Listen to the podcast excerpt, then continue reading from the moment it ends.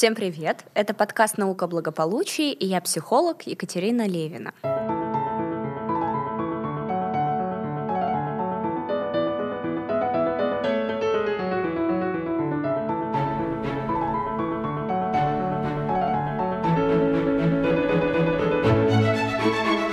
В предыдущем выпуске мы с вами обсуждали чувства и как уходить от того, чтобы эти чувства в нас не подавлялись.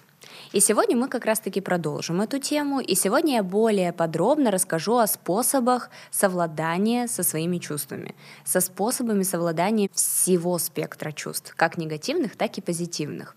Но, естественно, в большинстве случаев нас э, интересует совладание с негативными чувствами, поэтому сегодня на них будет сделан особый акцент. В предыдущем выпуске подкаста я говорила о том, что существует ряд аспектов оценки наших чувств, которые влияют на то, позволяем мы себе их чувствовать или нет.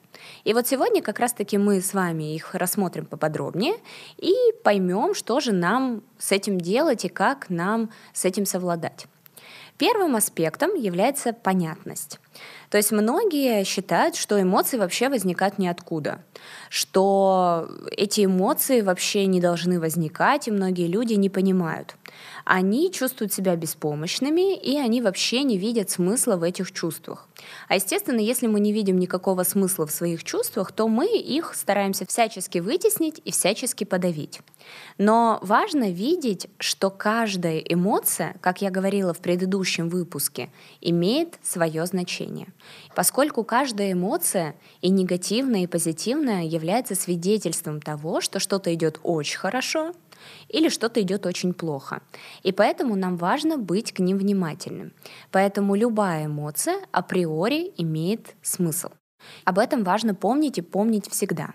Кроме того, а, важно понимать, что нам важно идентифицировать свои эмоции, важно их называть. А, приведу пример. А, достаточно часто мы можем испытывать раздражение или можем завидовать. И вообще не можем понимать, в связи с чем вообще это происходит. Ведь вроде у меня все есть. Или вроде у меня все спокойно. Почему же я испытываю эти чувства? И в этом случае очень важно обратиться к событиям, которые, возможно, предшествовали этой эмоции, или обратиться, например, к мыслям, которые вы думали до того, как эта эмоция имела место быть.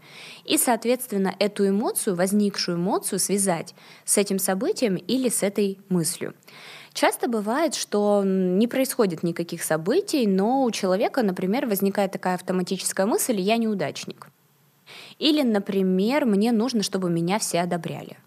И когда вы, например, сталкиваетесь с тем, что к вам относятся просто ровно, или вы не производите какого-то вау-эффекта, вы думаете, ну все, я неудачник. На самом деле в реальности фактически ничего не произошло, но уже запущен спектр негативных эмоций.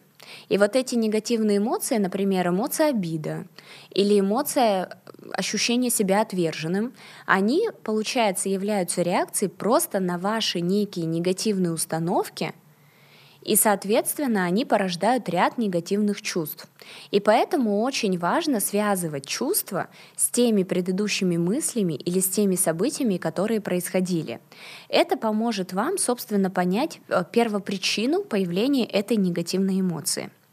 Или часто происходит, например, в своей практике, я часто сталкиваюсь с тем, что, например, мне говорят, что ну я сам не верю, например, в том, что я неудачник. Ну вроде вот у меня все есть, я достаточно успешен в карьере, я там построил неплохую семью, но все-таки вот мне кажется, что я неудачник, хотя веры в это никак нет. Но тут человек на самом деле забывает тот факт, что неудачником он чувствует себя не перманентно. Часто ощущение себя неудачником возникает в каких-то определенных обстоятельствах, которые создают повод для беспокойства. И поэтому важно понимать, что вот эта степень веры, неудачника я или нет, она меняется в зависимости от ситуации. И таким образом для понимания вообще своих чувств необходимо вспоминать события, нужно вспоминать мысли, которые предшествовали негативным эмоциям. И, собственно, важно для того, чтобы вот идентифицировать эту эмоцию, назвать эту эмоцию, а, спросить себя, как мне кажется, что бы в аналогичной ситуации думал кто-то другой. И сам факт, что вы эту эмоцию идентифицировали, сам факт, что вы ее поняли, сам факт, что вы выявили смысл этой эмоции, уже дает вам возможность эту эмоцию достаточно экологично начать проживать. То есть это самый первый путь к тому, чтобы перейти к проживанию эмоции. То есть то, к чему мы, собственно, с вами и стремимся. Далее, во-вторых, как я говорила уже в предыдущем выпуске подкаста, я говорила о том, что если нам кажется, что наши эмоции будут вечны, что они нас полностью захлестнут, что они никогда не закончатся, это, естественно, порождает в нас необходимость эту эмоцию подавить избавиться, убежать от этой эмоции. И важно понимать, что вот это ощущение, что негативные эмоции могут длиться неопределенно долго, очень э, далеко отодвигают нас от проживания этой эмоции, потому что нам страшно с этой эмоцией соприкоснуться. Например, вас бросил парень, вы страдаете, ревете и считаете, что все, жизнь кончена, вы навсегда одиноко, умрете старой девой, естественно, там с неопределенным количеством кошек. Но если вы, в принципе, вспомните свое предыдущее расставание, вы поймете, что, ну да, вы страдали, да, вам было тяжело, но это не было бесконечно. Ну, примерно месяц вы думали, что вы э, та одиночка, которая никогда не найдет себе партнера. Еще примерно месяц вам было немного грустно. Еще, возможно, неделю вы испытывали такой флер тоски по отношениям, а потом, в принципе, вы начали нормально функционировать. То есть, соответственно, вот это ощущение грусти, ощущение одиночества, потерянности, отчаяния, они длились совсем недолго. То есть это примерно месяц-два максимум в самых тяжелых случаях. Чаще это длится быстрее. Примерно в течение трех недель можно уже выйти из этого состояния. Естественно, если это не клиническая депрессия. То есть я об этом постоянно говорю, что когда я говорю про эмоции, говорю про грусть, про тоску, про одиночество, про отчаяние, я не говорю сейчас про клинические случаи. Если эти эмоции фатальны, если они как будто замкнутый круг, если вы не видите смысла жизни, это все свидетельствует о клинической депрессии, и с ней самостоятельно справиться нельзя. В этом случае обязательно нужно обращаться к врачу-психиатру для того, чтобы э, пройти медикаментозное лечение, а затем все это шлифануть психотерапией. И только тогда можно будет из этого выйти. Я говорю все-таки о достаточно здоровом психически человеке. Далее, что важно понимать, если возвращаться к длительности? А, важно понимать, что все эмоции временны, что все меняется, что меняются обстоятельства, что эмоции это как некие волны. То есть одна сменяет другую, не более того. Ни одна волна не захлестывает навсегда. То есть эмоции приходящие. Сегодня вам плохо, они пришли, завтра вам хорошо пришли другие, и происходит такая смена, постоянная смена. Да, возможно, сейчас вам трудно, но это временно. И вот на минуту хотя бы задумайтесь о своей самой-самой такой негативной, сильной эмоции. Сколько она длилась? И, скорее всего, это не десятилетие. Скорее всего, это какой-то определенный промежуток времени, который прошел. Так вот так будет с каждой эмоцией. Поэтому смысла ее забивать, заталкивать совершенно нет. Далее, Третьим аспектом, о котором мы говорили в предыдущем выпуске и который нам сегодня важно разобрать, является ощущение контроля. А, тема контроля на самом деле моя одна из самых любимых тем, поскольку а, достаточно часто я вижу людей, которые пытаются вообще все контролировать. Они пытаются контролировать все вплоть до настроения других людей, жизненных обстоятельств, природных условий. Они превращаются в неврастенников э, и людей, которые постоянно одержимы таким чувством тревоги, и в то же время они постоянно фрустрированы почему-то Почему-то потому, что их ожидания по какой-то причине не реализуются. И тема контроля — это большая тема, и эта тема очень важная. От контроля всемогущего такого необходимо уходить. Но сегодня мы поговорим про контроль эмоций. И порой нас захлестывают настолько сильные эмоции, что нам кажется, что они нам не подконтрольны. И часто нам кажется, что если вот я сейчас с ним каким-то образом столкнусь с этой эмоцией, с этой тревогой, или, например, столкнусь с этой грустью, или дам почувствовать хоть чуть-чуть себе одиночество, ну все, это фатально. Они меня захлестнут настолько, что я либо сойду с ума, либо у меня начнется паническая атака, либо я почувствую всю весь тлен бытия и покончу жизнь самоубийством и так далее. И получается, что вот это ощущение отсутствия контроля приводит к тому, что вы боитесь дать волю этим чувствам. Вы боитесь их прожить, вы боитесь их ощутить. И вот этот страх перед ощущением чувств делает их еще сильнее. И это на самом деле, вот именно это на самом деле является страшным. И важно понимать, что когда вы пытаетесь всячески контролировать свои чувства, и у вас не получается это сделать, вы ощущаете себя все более беспомощным.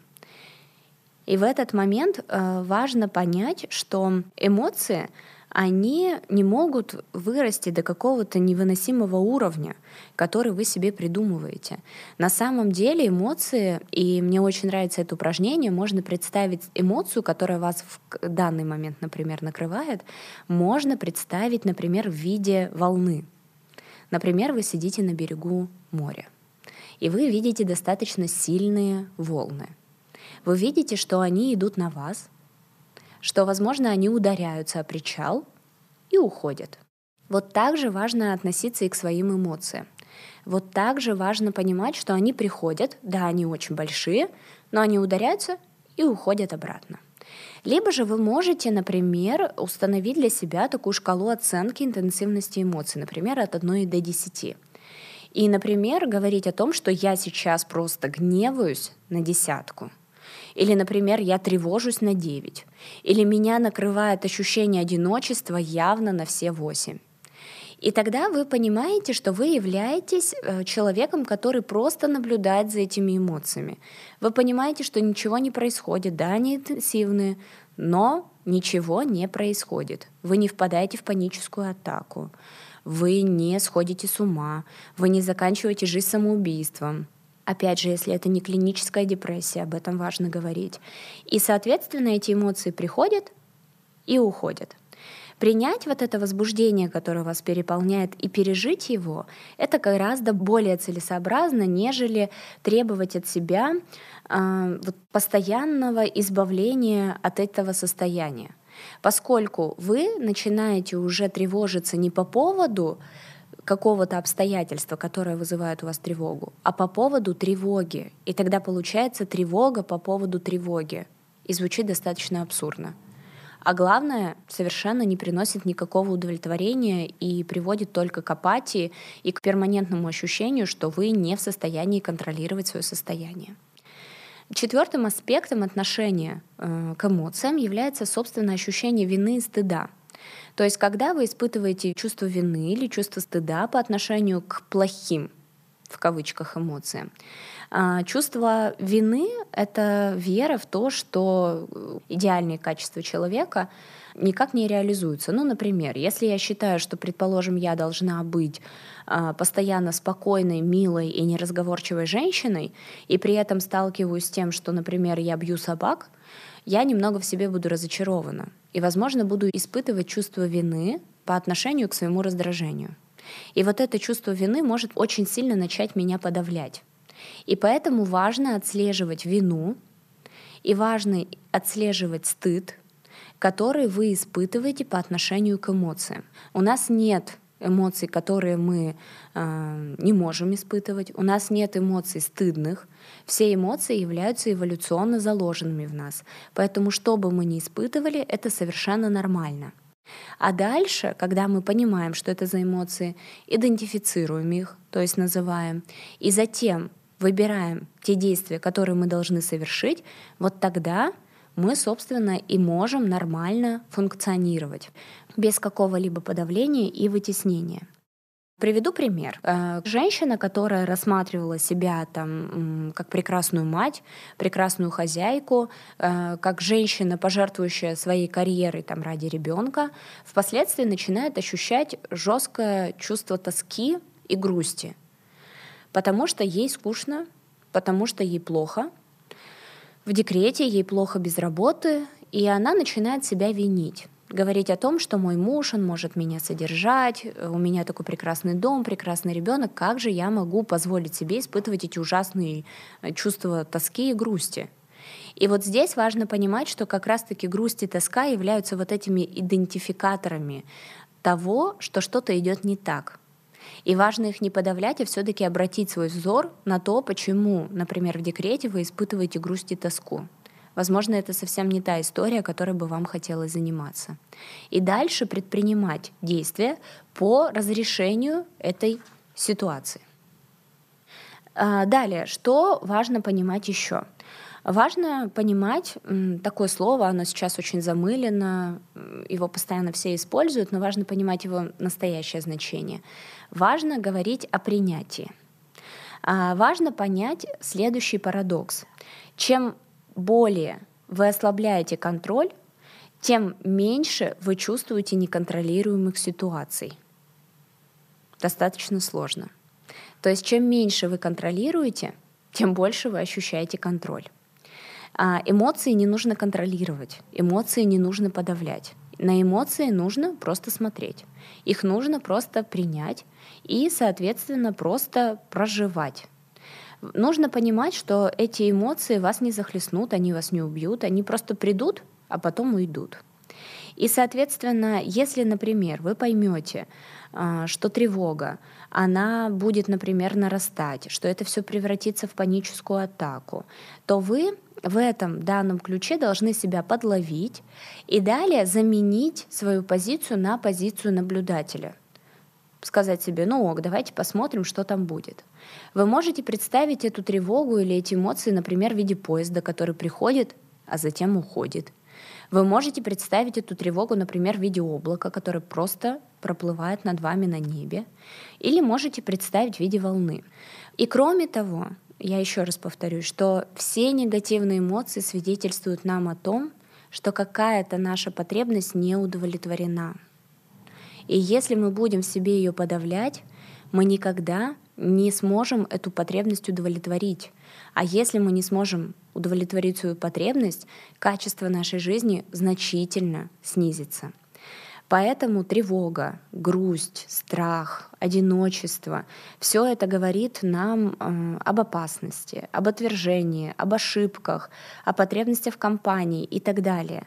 И именно эмоции дают нам понимание того, что нам не хватает в жизни.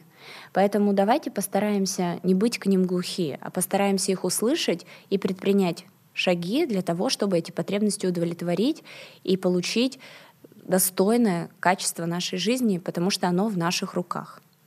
Я надеюсь, что этот выпуск был для вас полезен, что вы узнали для себя что-то новое, возможно, вы поняли для себя что-то важное. Кроме того, для меня очень важно, чтобы вы оставляли свои комментарии. Давали обратную связь, будь она негативной или позитивной. Советовали подкаст друзьям. Это поможет мне делать подкаст еще более полезным и практически направленным – и позволит узнать о нем большему количеству людей.